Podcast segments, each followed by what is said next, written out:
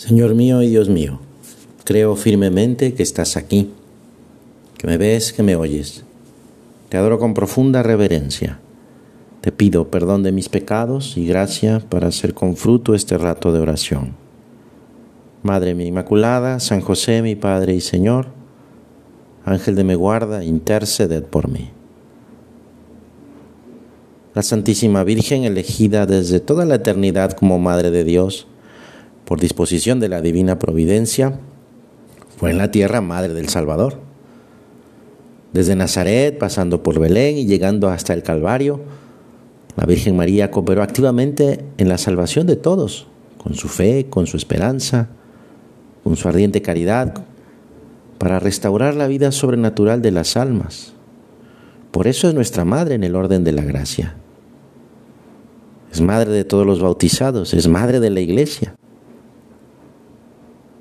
Dice un importante documento del magisterio de la iglesia que la Madre de Dios es un modelo de la iglesia en el orden de la fe, la caridad y de la perfecta unión con Cristo. ¿En qué sentido la Virgen María es modelo para la fe de la iglesia?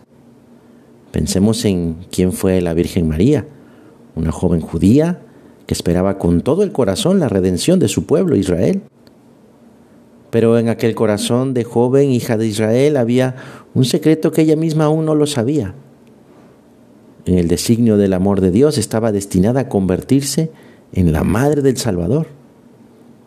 En la Anunciación el mensajero de Dios la llama llena de gracia y le revela este gran proyecto. María responde diciendo sí. Y desde ese momento la fe de María recibe una nueva luz se concentra en Jesús, el Hijo de Dios que se hizo carne en ella y en quien se cumplen las promesas de toda la historia de la salvación. ¿Y cómo vivió María esta fe?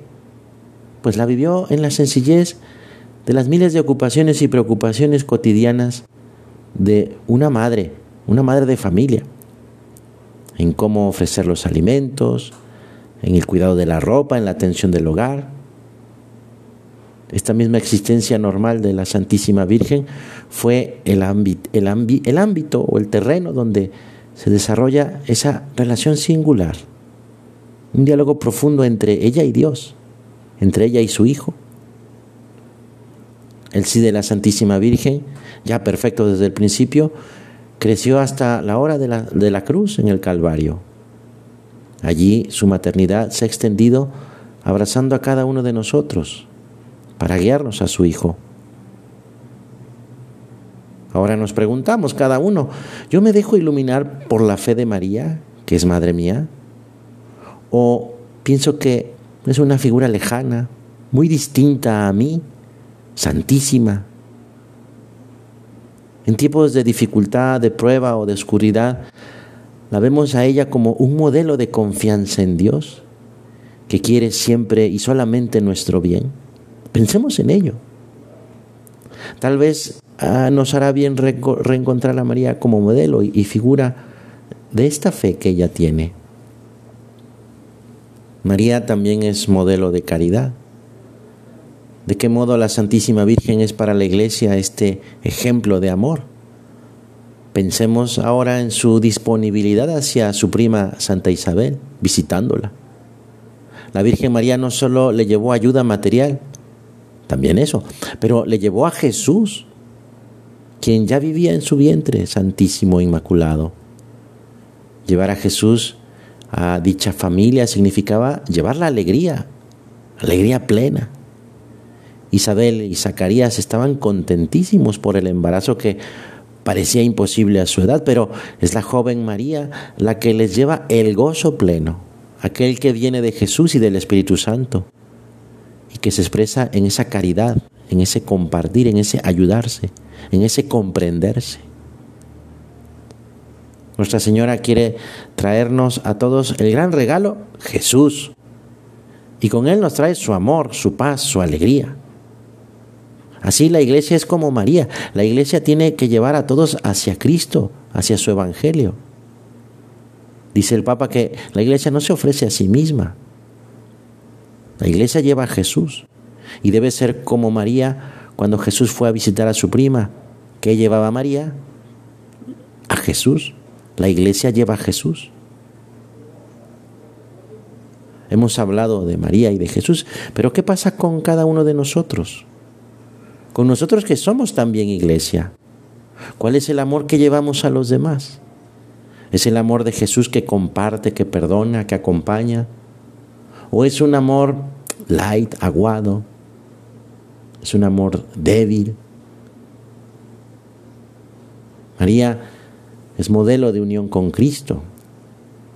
La vida de la Virgen fue la vida de una mujer de su pueblo. María rezaba, trabajaba, iba a la sinagoga. Pero cada acción que realizaba la realizaba siempre en perfecta unión con Jesús. Esta unión alcanza su máximo en el Calvario. Aquí la Santísima Virgen se une a su Hijo en el martirio del corazón y en la ofrenda de su vida también. Nuestra Madre abraza el dolor del Hijo y ha aceptado con él la voluntad de Dios Padre en aquella obediencia, una obediencia que da fruto, que trae la verdadera victoria sobre el mal, la victoria sobre el pecado, la victoria sobre la muerte. Es hermosa esta realidad que María nos enseña, estar siempre unidos a Jesús. Yo me acuerdo de Jesús, o solo me acuerdo de Él cuando algo está mal o tengo alguna necesidad. Tengo una relación constante, una profunda amistad, incluso cuando se trata de seguirlo en el camino de la cruz, en la mortificación, en la dificultad. Vamos a pedir al Señor que nos dé su gracia, su fuerza, para que en nuestra vida se refleje el modelo de la Santísima Virgen, Madre de la Iglesia.